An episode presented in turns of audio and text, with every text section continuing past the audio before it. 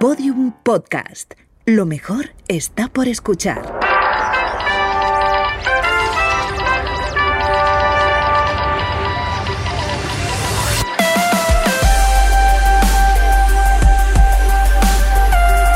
Tentación a Medianoche, un podcast que homenajea la radionovela escrita por Rafael Barón en adaptación de su novela homónima y realizada para la cadena Ser en el año 1973. Episodio 11.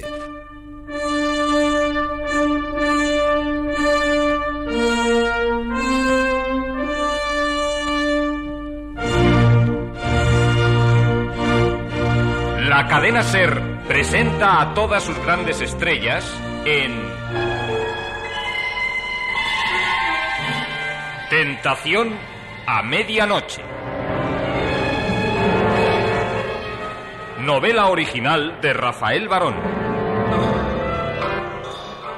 Con Julio Varela como narrador.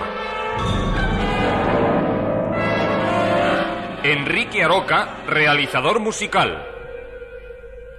Dirección José Fernando Dicenta.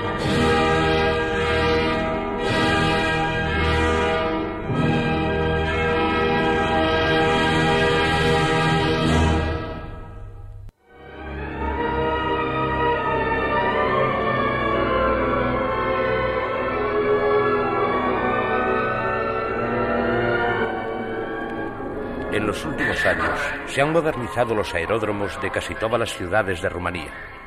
El más importante, entregado al uso en 1969, es el Aeropuerto Internacional de Bucarest, Otopeni, que recibe a los más avanzados tipos de aviones con una capacidad anual de 3 a 4 millones de viajeros.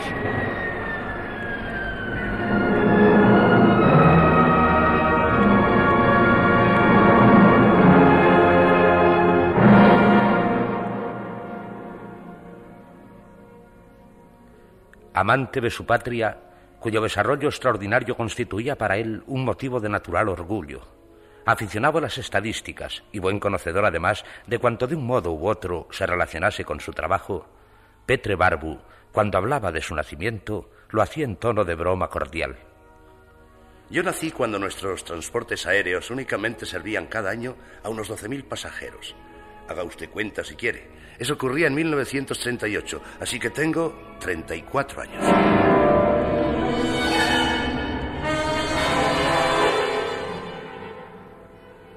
Para María, Petre era como un milagro. A veces se quedaba absorta contemplándole, y mientras le miraba, casi en éxtasis, iba gotejando cuanto sus ojos veían, con la imagen de Tudor, que brillaba eternamente joven, lo mismo en su corazón que en su memoria. Es un fiel retrato de su padre. En todo y por todo es igual que Tudor. Su estatura y su fuerza son las mismas. Y el color de sus ojos, tan grises. Y, esa arruga ligera, pequeñita, que, que se le marca en el entrecejo cuando está pensativo. Y, y su manera de sonreír, y, y, y sus dientes, y la forma de sus manos, y ese mechón de pelo negro y rebelde que a veces le cae sobre la frente. Y su modo de sacudir la cabeza como un niño al notar que ha vuelto a despeinarse. Y, y el ademán rápido, impaciente y también pueril con que trata de poner en orden su cabello sin interrumpir por eso lo que esté haciendo. Y su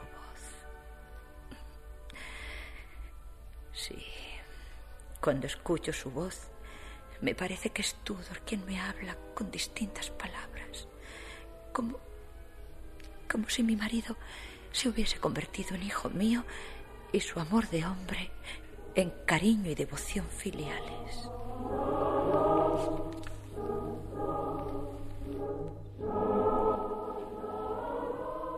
Treinta y cuatro años.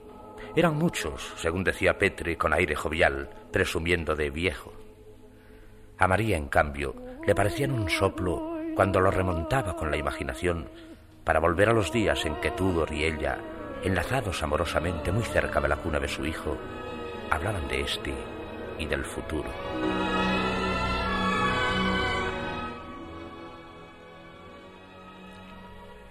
Cuando Petre sea mayor, todo habrá cambiado en Rumanía.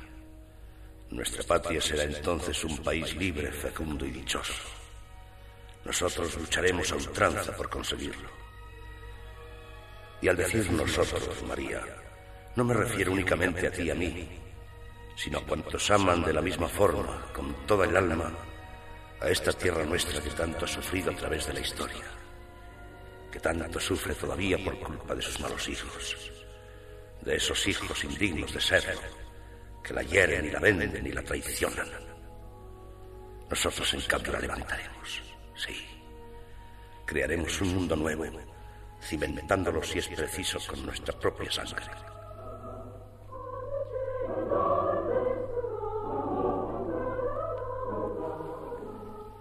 El vaticinio de Tudor se había cumplido sin lugar a dudas en todos sus extremos. Entre la Rumanía del presente y la de 1938 existía un abismo, y la realización de este prodigio se debía a la sangre que habían ofrecido en holocausto generoso millares y millares de héroes, de patriotas.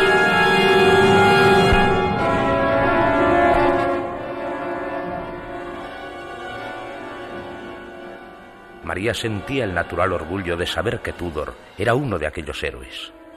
Esto le había ayudado a soportar la desgarradora pena de su viudedad. Esto y el recuerdo de los versos que su marido le repitiera tantas veces en los momentos difíciles antes de la separación definitiva.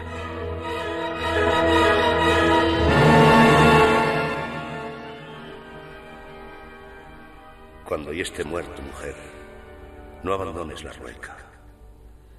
Y cuando las flores pregunten, ¿dónde está él? Respóndeles, está en la tumba, pero yo cuno su sueño al compás de mi rueca.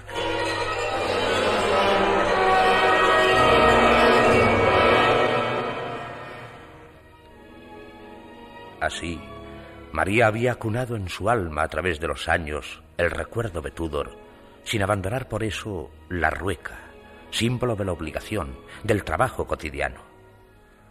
Venía haciéndolo desde el día ya lejano en que alguien le dijo, sin atreverse a mirarla a los ojos, que su marido había caído en Otopeni. Al saberlo, lloró, naturalmente. Lloró por Tudor y también por ella y por su hijo, que solo contaba a la sazón seis años y crecería sin el apoyo y el ejemplo de un padre.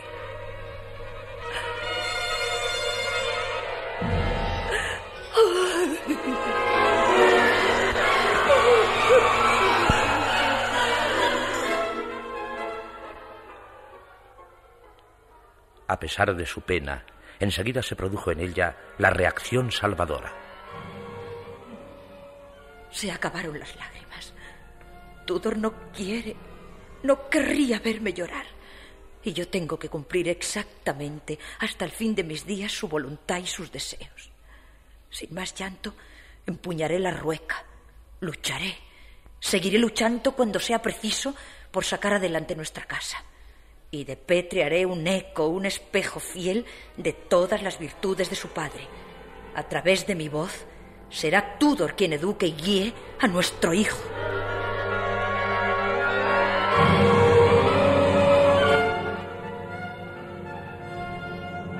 El levantamiento del 23 de agosto de 1944 había iniciado irreversiblemente una nueva etapa en la historia de Rumanía, abriendo una vía de profundas transformaciones renovadoras que cambiarían de manera fundamental la vida del país.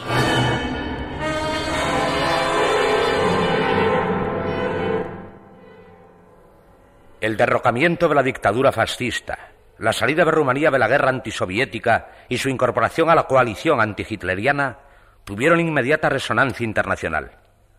Aquel mismo día, al comentar con urgencia lo sucedido, la radio y la prensa de los más distintos países subrayaron proféticamente la importancia de la noticia.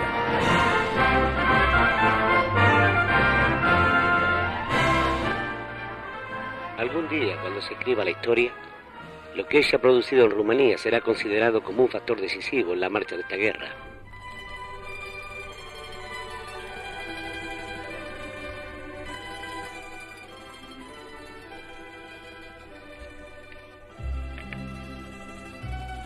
La retirada de Rumanía del eje tiene una abrumadora importancia no solo para el país, sino también para todas las regiones de los Balcanes. Gracias a este golpe se derrumbará todo el sistema de dominación alemana del sudeste de Europa.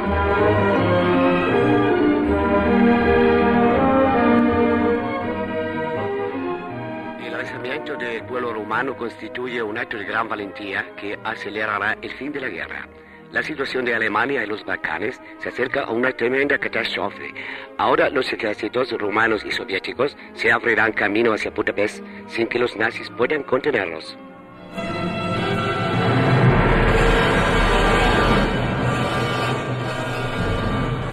Libre de invasores el país, dos ejércitos rumanos, un cuerpo aéreo, la flotilla del Danubio y otras unidades y formaciones militares continuaron luchando durante varios meses al lado de las tropas rusas para liberar también Hungría y Checoslovaquia.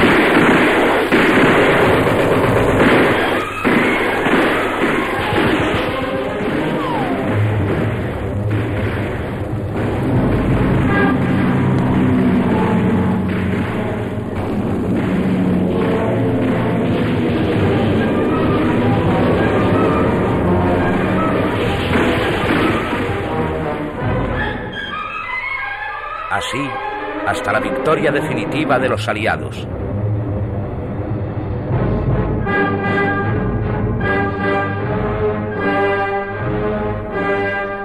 Con la paz, llegó también la hora de resolver muchos problemas que eran dolorosa e inevitable secuela de la guerra, junto a otros, la situación de los campesinos, por ejemplo, cuyo origen se remontaba a los tiempos feudales. Pero, ¿qué podía importarle al pueblo rumano esta nueva lucha cuando sabía que estaba en camino, gracias a ella, de conseguir la realización de todos sus deseos. Avanzaría firmemente, sin permitirse tregua ni descanso, alcanzando una tras otra la totalidad de las cotas ambicionadas.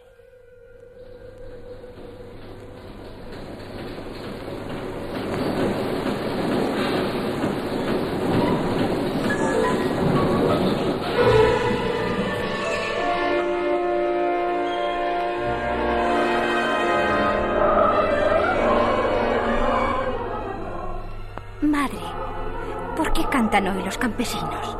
Cantan de alegría. Cantan porque ahora trabajan sus propias tierras.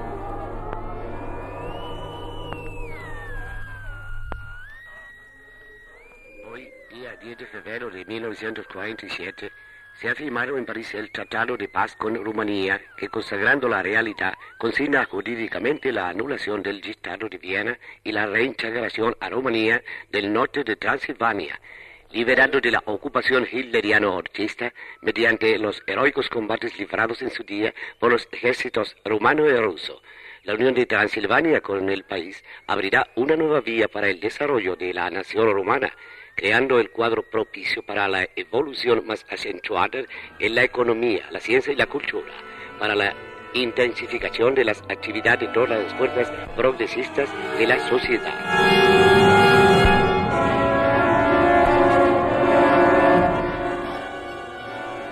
Diez meses después, el 30 de diciembre de 1947, la monarquía fue derrocada.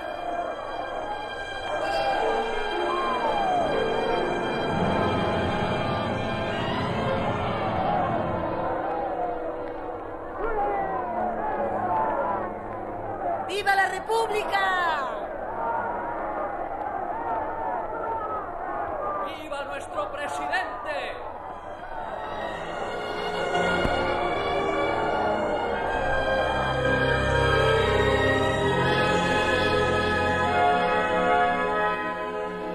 A medida que se producían estos hechos memorables, María se los había ido explicando a Petri de un modo claro y asequible para que su hijo pudiera comprender fácilmente el origen y la finalidad de todos ellos. En realidad, era la mejor maestra que hubiese podido tener el niño, pero éste, además de la eficaz enseñanza materna, recibía en la escuela las obligadas clases.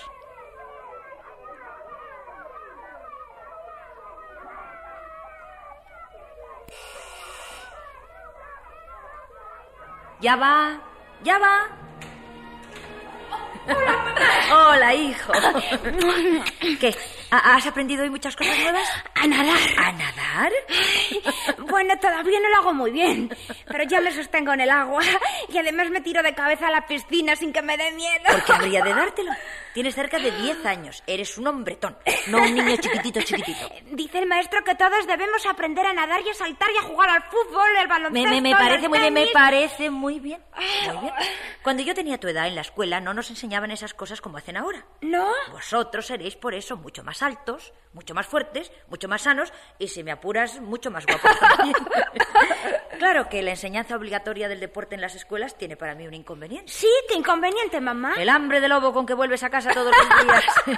Ahora mismo no haces más que olisquear con disimulo, tratando de averiguar sin preguntarlo qué te he preparado de merienda. ¿Crees que no me he dado cuenta? ¿Que no lo sé? Sí. Anda, anda, vamos a la cocina. Así, mientras meriendas, podría hacerte unas cuantas preguntas sobre las restantes clases que has tenido hoy, Bueno. sin dejar por eso de trabajar. ¿m? ¿Por qué trabajas tanto, mamá?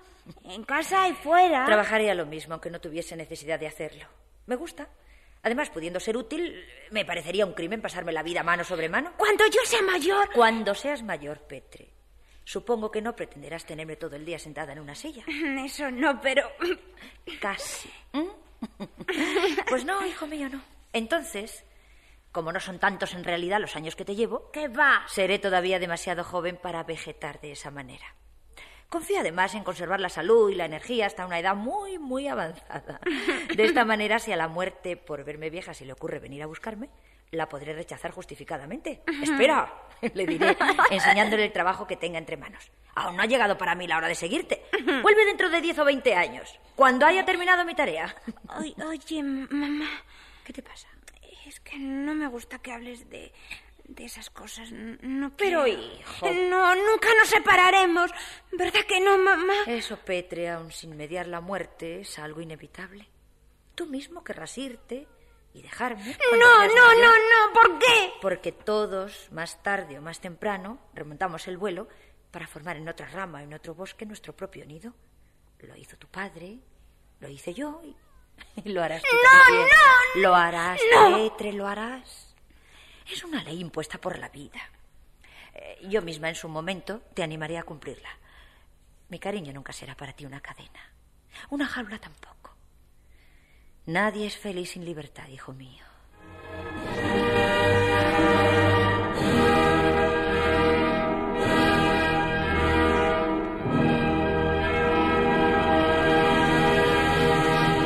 Síguenos en Twitter, arroba podiumpodcast y en facebook.com barra podiumpodcast.